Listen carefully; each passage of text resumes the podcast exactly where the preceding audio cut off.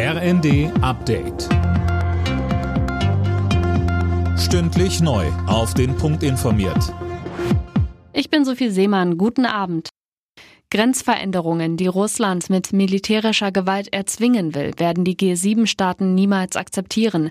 Das hat die deutsche Außenministerin Baerbock zum Ende des G7-Gipfels in Weißenhäuser Strand an der Ostsee betont.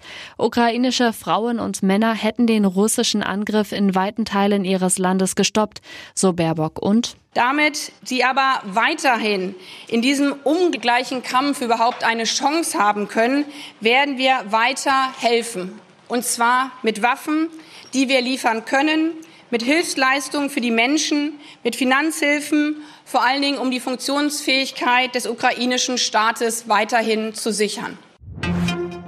Die NATO-Außenminister beraten heute in Berlin über einen möglichen Beitritt Finnlands und Schwedens. Dafür müssen alle Mitgliedsländer des Militärbündnisses zustimmen. Das steht auf der Kippe, denn die Türkei sieht das Vorhaben nicht positiv.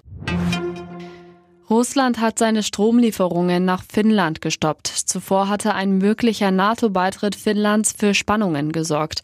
Mehr von Laura Mikus. Der russische Versorger begründete den Lieferstopp mit ausbleibenden Zahlungen. Erst am Donnerstag aber hatte die finnische Regierung erklärt, das Land plane wegen des Ukraine-Kriegs wohl, einen Antrag auf eine NATO-Mitgliedschaft zu stellen. Kreml-Sprecher Peskov sagte daraufhin, Russland würde das definitiv als Bedrohung ansehen. Finnland reagiert erstmal gelassen auf den Lieferstopp und betont, dass die Versorgung durch Importe aus Schweden und Norwegen gesichert sei.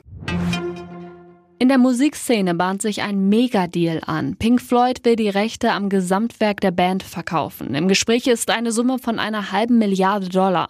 Laut Financial Times sind Warner Music und das deutsche Musiklabel BMG am Kauf interessiert. Alle Nachrichten auf rnd.de